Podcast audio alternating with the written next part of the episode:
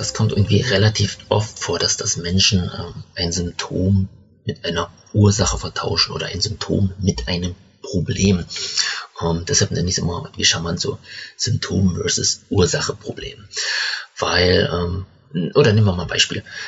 Ich habe irgendwie ein Knie, das tut mir weh, also mein, mein Knie schmerzt und die Leute sagen, ah, ich habe ein Problem, mein Knie schmerzt und jetzt brauche ich für mein Problem eine Lösung und dann schmier ich eine Salbe hoch und dann ist alles gut und so weiter.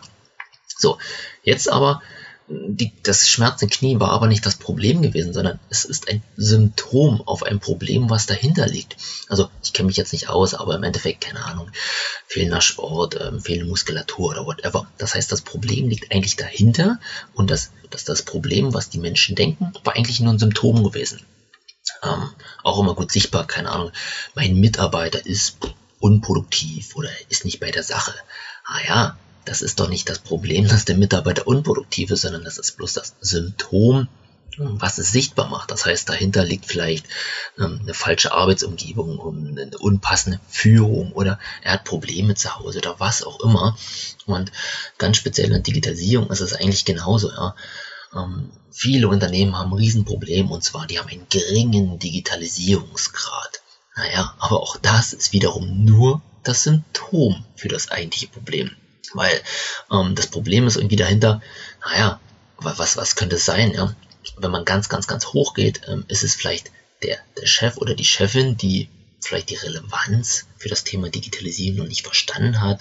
Ähm, es ist vielleicht noch nicht wichtig genug, ähm, es ist nicht irgendwie auf der Agenda, auf der Tagesordnung und deshalb entstehen die Symptome schlechter Digitalisierungsgrad. Ist auch so ein bisschen mit dem Ver vergleichbar, da gibt es so, ein, so ein Fragenset, dass man wie fünfmal warum fragt, um halt an das, an das Kernproblem der Ursache zu kommen. Und wir hatten mal ein Beispiel gehabt, ähm, da kam jemand auf uns auf zu und hat gesagt, ja, meine Webseite, die, die rankt nicht bei, bei Google auf Platz 1 und so weiter. Ich habe da ein Problem. Auch hier wieder, naja, das ist eigentlich nicht das Problem, dass deine Webseite schlecht rankt, sondern das ist das Symptom auf vielleicht schlechtes Suchmaschinenoptimierung, das eigentliche Problem. So, und jetzt ist es spannend, wenn man dieses Spiel immer und immer wieder spielt. Das heißt, ich habe ein, Symptom, schlecht rankende Website auf Google. Problem dahinter, schlechte Suchmaschinenoptimierung. So, und jetzt macht man mal das Problem zum Symptom.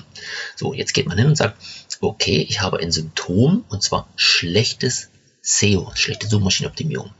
Problem dahinter könnte sein, niemand der das bei mir im Team kann, ja, das ist dann das Problem. So, und jetzt nimmt man wieder das Problem und macht das zum Symptom.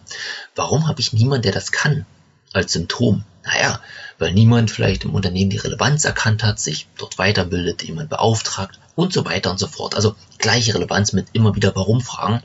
Ähm, wenn man spezielle Dinge, die man eigentlich als Problem auf dem Tisch hat, Macht da einfach mal ein Symptom draus und versucht das Problem hinter dem Symptom zu finden. So kommt man Stück für Stück an das Ursprungsproblem oder an den Ursprungsgrund des eigentlichen Symptoms ran.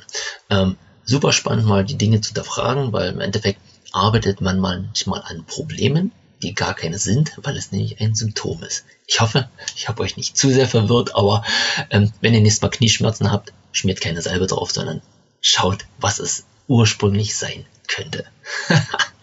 In dem Sinne, digitale Grüße.